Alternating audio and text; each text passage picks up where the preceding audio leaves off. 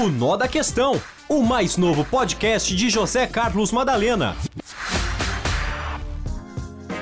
Olá, amigos. Um abraço da redação de Jornalismo na Morada. Eu, José Carlos Madalena, chego mais uma vez com o Nó da Questão. Um abraço a todos, viu?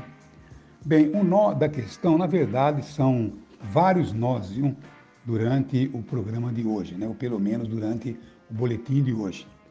O primeiro deles é que o ministro do TSE, do Tribunal Superior Eleitoral, libera julgamento que pode deixar Bolsonaro inelegível. Na verdade, são diversos aspectos. Esse é apenas um lance, mas são vários lances que certamente podem deixar Bolsonaro inelegível.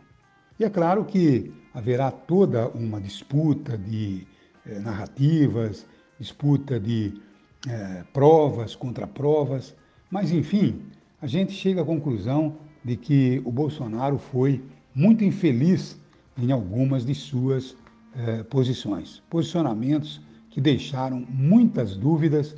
E, na verdade, parece que ele passou os quatro anos é, simplesmente cultivando é, rivalidades, cultivando é, diferenças, enfim, alguma coisa que é, terminou muito mal para o pró-Bolsonaro. Foi o primeiro presidente da República a perder uma reeleição. E olhem que o dinheiro que ele jogou para ser reeleito foi alguma coisa assim que nunca vimos antes nesse país, uma coisa assustadora.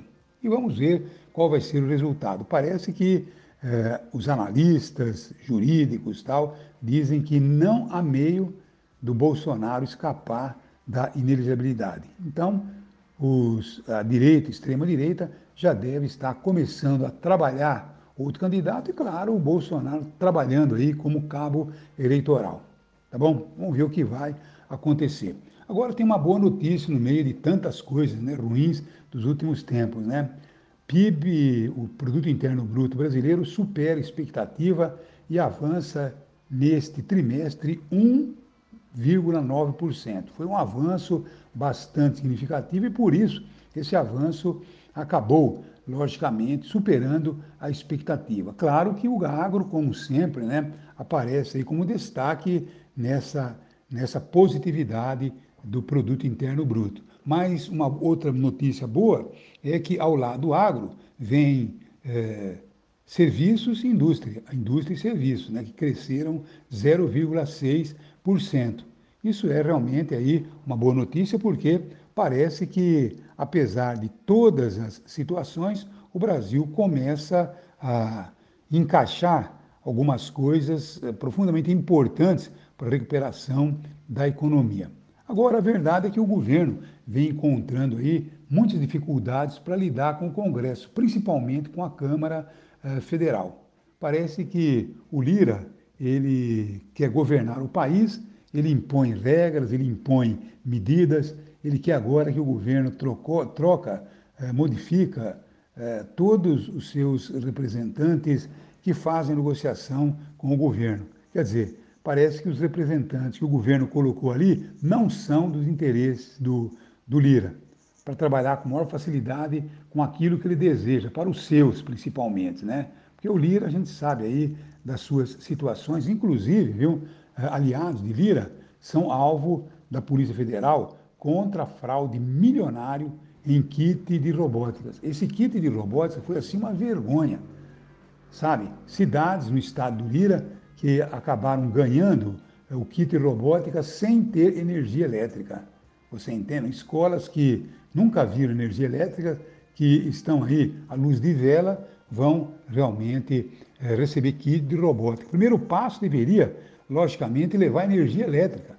Esse seria o primeiro passo, para depois, então, viabilizar o kit de robótica.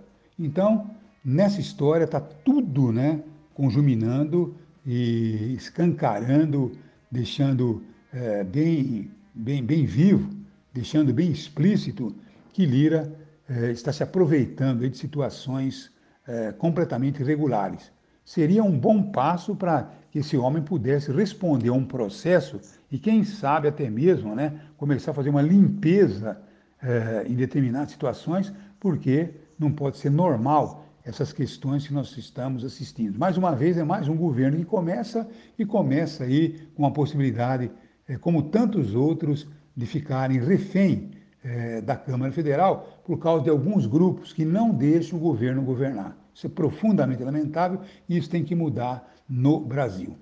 Então é isso aí, a gente agradece muito, viu, a sua companhia e, enfim, esses são os nós da questão de hoje. Um abraço a todos e até amanhã, se Deus quiser. Um abraço a todos. O Nó da Questão, o mais novo podcast de José Carlos Madalena.